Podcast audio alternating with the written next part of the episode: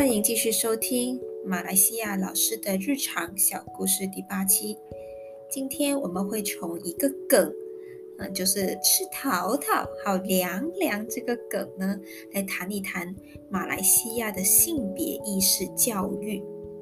那么，首先，什么是吃个桃桃好凉凉的梗呢？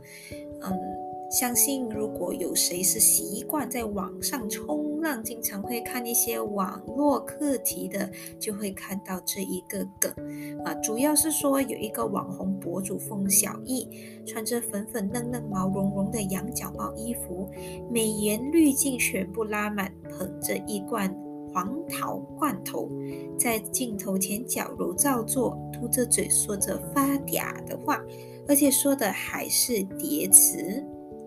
嗯，也因为这个视频，这个风小艺一夜之间就涨粉五十啊，涨粉十万，一夜之间收获了超五十万的点赞，千万级播放量。相关话题也在抖音上有五点四亿次的播放。那么，为什么他的视频会播放到这么厉害呢？也在信息爆炸、自媒体极为发达的情况下，有很多的博主啊，通常是越有特色就越容易引起关注。所以，有人是靠自己的知识、靠涵养或者人格魅力，而有些人没有什么才艺，就只能扮丑。来扮一些特别的情况来去卖弄自己博眼球，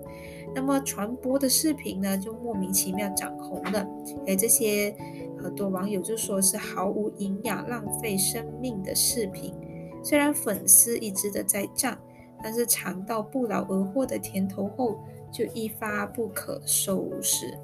所以这个博主风小艺就是这样的人。而在八月二十四日晚间。抖音就公布了一则打击宣扬不良价值观相关内容和账号的公告，直接点名风小艺长期渲染卖惨、宣扬不良风气、诱导未成年人打赏，造成不良社会影响。而根据相关的规则，抖音安全中心已永久封闭用户凤小艺的账号。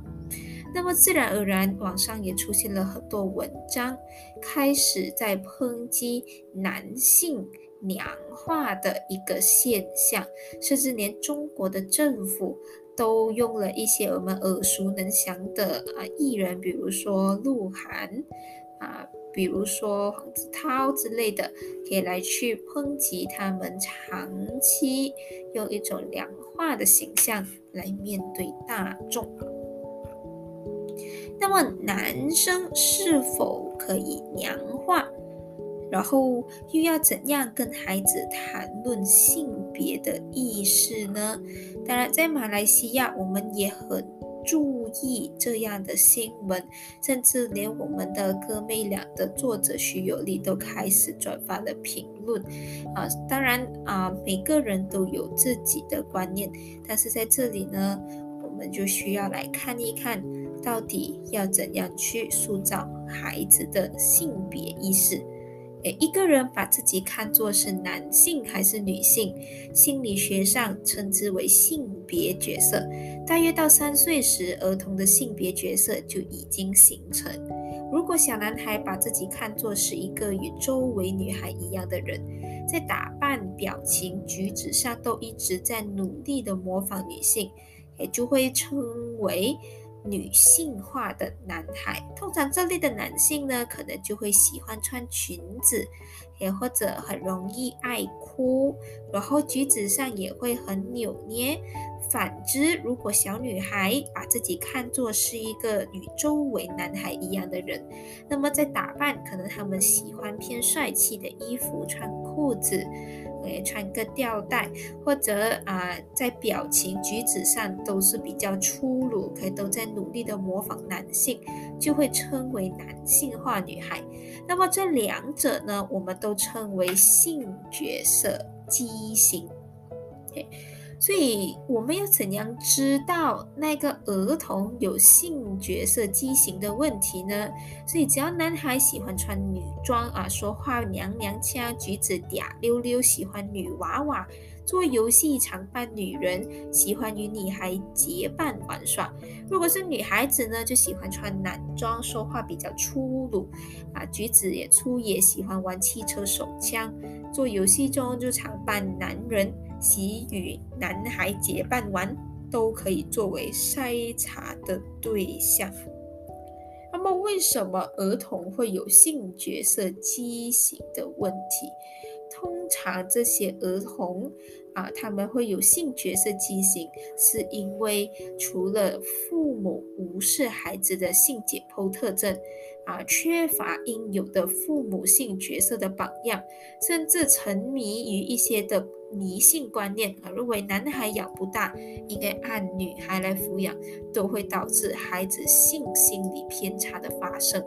如果是与自己周围的朋友呢，这些通常有性角色畸形的孩子，就会常常受到小朋友的歧视和捉弄。或者受到老师和邻居的压力，所以他们就试图要去隐藏自己这些不正常的行为，但常常又办不到，所以感到内心十分的痛苦。再加上又经常被其他的孩子隔离，啊，就更加内向、孤独、胆小，还有以及忧郁。所以啊，也是有国外的研究指出，这些所有要求手术变性的男性啊，通常小时候呢都会有女性化的行为，其中有一大半的异装癖者呢，也承认说他们其实在幼年就喜欢穿女装。那么这些研究也表明说，成人的性变态与儿童的性角色畸形之间都有着明显的对应关系。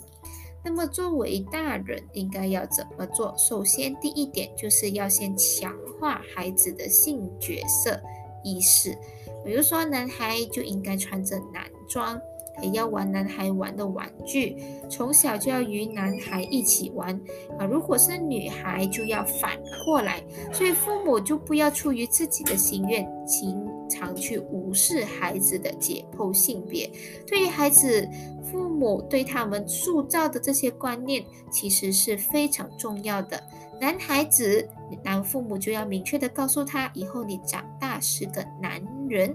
对于女孩子，就要告诉她，长大后是个女人。当然，如果是父母还有老师呢，我们也可以经常让孩子们玩这些的啊角色或者演员游戏，鼓励孩子去模仿学习啊。比如说，对一些性格比较文静害羞的男孩，我们就要注意去培养他们勇敢、活跃、大胆等的性格；而对于女孩子，我们说假姑娘，OK，就要让她在运动场上吃啊吃平拼搏，让他们懂得什么是竞争，什么是勇敢，哎，让这些假小子呢就可以学习唱歌啊，然后在跳舞中追求女性的秀美。端庄、乖巧跟精致，所以从来没有说男孩子一定会有这样子的形象，女孩子一定会有这样子的形象。但是我们要明确的告诉他，以后他是男人，他可以啊需要比较有大的力气，他需要去帮助女人。而女人不能够告诉他说，哦，你一定要待在家里，OK，你就只能啊做一些这样子的工作，不要去限制他们，反而要鼓励他们去追求。所以，当我们选择一些与性别相应的文体活动，如果父母能够与孩子共同参加，就会获得更好的效果。必须要强调，性角色畸形这样的心理偏差，与孩子今后的恋爱、结婚、家庭和谐、幸福美满的关系都特别的大。所以，如果一旦发现孩子有性角色畸形的倾向，啊，请应早。啊，及早请这些儿童心理医生检查，及早进行矫治。那么我们在下一期我们会聊一聊，现在的孩子是否都会有这些的问题呢？所以当啊看一些的研究，我们也发现到越来越多的父母都开始关心和重视孩子青春期的性教育。那么性教育之前，首我们就要先培养孩子的性别意识，特别是在他们幼儿的阶段，那么幼儿阶段所受的影响，要比青春期孩子所受的影响大得多。所以，其实普通的幼儿园或者小学，基本上都已经要给这些的孩子进行适当的性别教育，传授给他们一些基本的生理知识和自我保护意识，让孩子对自己先有一个最基本的认知。谢谢你收听今天的第八期，我们下期再见。